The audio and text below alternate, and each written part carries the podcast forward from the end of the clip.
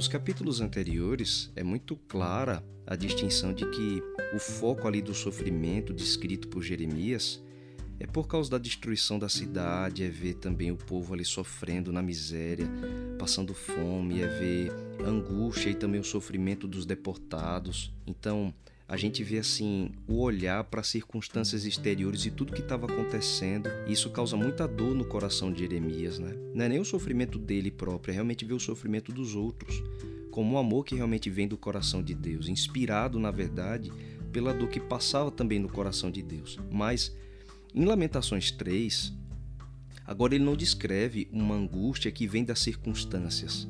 Ele descreve uma dor, uma angústia pessoal. É uma, a, causa desse sofrimento é uma coisa que vai além das circunstâncias ao redor. Não é tratando do exílio ou da destruição. Esse capítulo 3 de Lamentações, ele é escrito todo em primeira pessoa. E o poema aqui, ele é focado na dor não da destruição da cidade ou do sofrimento do povo, inclusive aquele sofrimento de fome e miséria, mas a, o foco de Lamentações 3 é na dor de ter se separado de Deus. Por isso que é pessoal, escrito em primeira pessoa e também é mais amplo, enquanto os capítulos 1 e 2 de cada um tinha 22 versos, Lamentações 3 tem 66 versos, numa reflexão muito profunda como já tinha sido profetizado por meio do próprio Jeremias, e, faz parte aqui para a gente conseguir entender por que, Lamentações 3 tem esse foco pessoal, a gente está encaminhando para um ponto essencial do livro das Lamentações. Jeremias, inspirado por Deus, já tinha dito que a experiência do exílio faria algo que o tempo da misericórdia de Deus sobre o povo em Jerusalém não fez, ou seja, Deus teve muita paciência esperando que eles fossem levados a uma experiência de arrependimento lá dentro de Jerusalém, enquanto ainda tudo estava bem. Por isso ele enviou Jeremias, antes já tinha enviado Isaías também. O desejo do Senhor era pelo arrependimento do seu povo. Mas como eles não ouviram, então o exílio faria o que o tempo da bonança e a paciência de Deus e misericórdia não fez. Ou seja, o povo finalmente poderia sentir a dor da separação que os seus pecados causaram entre eles e Deus. E não é a dor de ver a cidade destruída ou do povo deportado, porque essas outras, essas outras dores, esses sofrimentos eram reais, mas na verdade eles eram sintomas. Eles eram consequências de um outro sofrimento que eles não sentiam, que foi a dor e o sofrimento de ter se separado de Deus. E esse é o teu de Lamentações 3. É aqui quando finalmente esse reconhecimento acontece quando o, o real problema é diagnosticado, ou seja, não é a febre, mas é a doença que causa febre.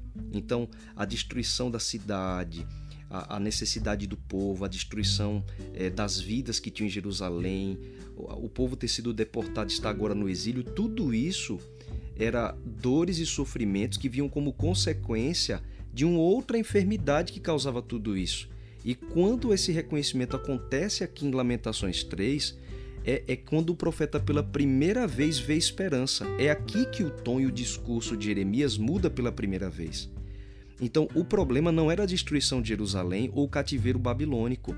A verdadeira perda era a perda da presença de Deus. O verdadeiro exílio é o exílio do pecado que nos leva para longe do Senhor. E é isso que causa angústia de Jeremias em, em Lamentações 3 a gente até percebe que ele fala num tom tão pessoal, e é importante lembrar que na cabeça de um hebreu, a consciência da soberania de Deus é uma coisa tão ampla que aquilo que Deus permite ou aquilo que Deus não intervém é como se Deus fizesse. Então, como Deus ele não não impediu, como ele permitiu, é como se Deus tivesse feito.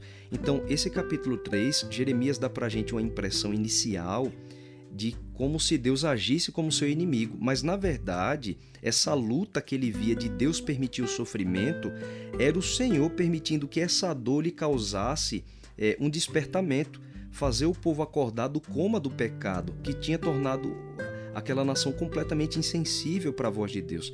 É como disse S. Lewis, né? quando a nossa percepção está embotada, quando a gente não quer ouvir a voz de Deus, Aí ele abre o megafone do sofrimento e a gente escuta o ribombar da sua voz. E é importante aqui também lembrar que Lamentações 3 lembra muito também o sofrimento de Jesus. Né? E é o sofrimento causado pelo pecado, é por isso que é tão similar. Você, se você lê de novo Lamentações 3, mas pensando em Cristo, você vai ter uma percepção muito clara é, de como Jesus também sentiu angústia e sofrimento por causa do pecado. Porque esse é o foco de Lamentações 3, é mostrar que todo o resto de dores e sofrimentos vem, na verdade, pela nossa separação de Deus. E é isso que causa angústia e sofrimento em Jesus. E essa angústia e sofrimento que o povo não teve antes e que Jeremias está tendo aqui como uma lição também para a nação. A gente lembra de Jesus ali no Getsemane, na hora que ele vai orar, ele não está tendo ali é, nenhum sofrimento físico, uma chicoteada, mas ele chega para os discípulos para dizer: Olha, é, fica aqui e ora comigo, que a minha alma está profundamente triste até a morte.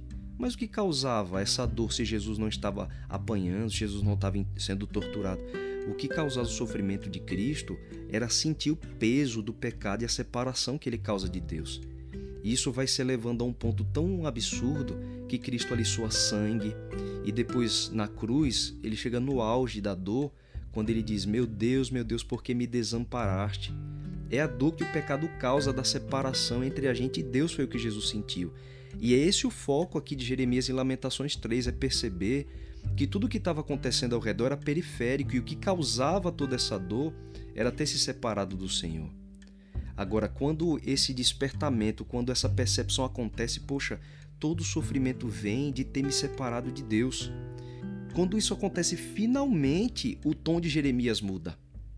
E à medida que ele vai refletindo no sofrimento da separação de Deus, chega um ponto que agora parecia que tudo lhe fazia pensar que não tinha mais saída. Quando chega nesse ponto que Jeremias coloca de uma forma pessoal a separação deles com Deus e Deus permitindo a dor e o sofrimento, então ele chega a um ponto e diz assim no verso 18: Então disse eu, já pereceu a minha glória, como também a minha esperança no Senhor. E agora ele começa a pensar realmente que o sofrimento que Deus estava permitindo vinha de Deus, que ele, ele estava perdendo a própria esperança. E aí ele chega no verso 20 diz assim: Minha alma continuamente os recorda e se abate dentro de mim. Aí ele para agora para pensar: Eu não posso pensar apenas no sofrimento, agora eu tenho que pensar também que há esperança no Senhor. E ele toma uma decisão. E é uma decisão assim essencial e é uma lição para a gente também. No verso 21, Jeremias decide: Quero trazer à memória o que me pode dar esperança. Quando isso acontece, essa decisão ocorre e Jeremias para de se lamentar e de se queixar, agora ele quer colocar o foco não no próprio sofrimento, mas na esperança do mesmo Deus a que ele entendia que estava causando a dor. Poxa, se Deus está me permitindo sofrer para me fazer acordar do meu pecado, Agora eu preciso colocar meu foco não no sofrimento, mas na esperança que ele quer me dar a partir disso. E aí tudo muda. Ele escolhe mudar o foco e é o discurso do capítulo é completamente transformado. A partir daí, Jeremias começa a dizer outras coisas num tom completamente diferente. Olha o verso 22, diz assim: As misericórdias do Senhor são a causa de não sermos consumidos, porque as suas misericórdias não têm fim, renovam-se cada manhã Grande é a tua fidelidade.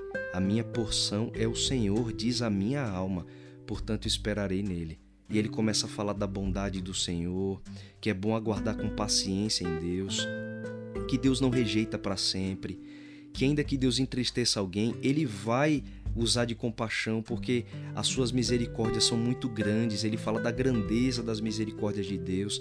Diz que Deus não aflige nem entristece a ninguém de bom grado, ele tem um propósito.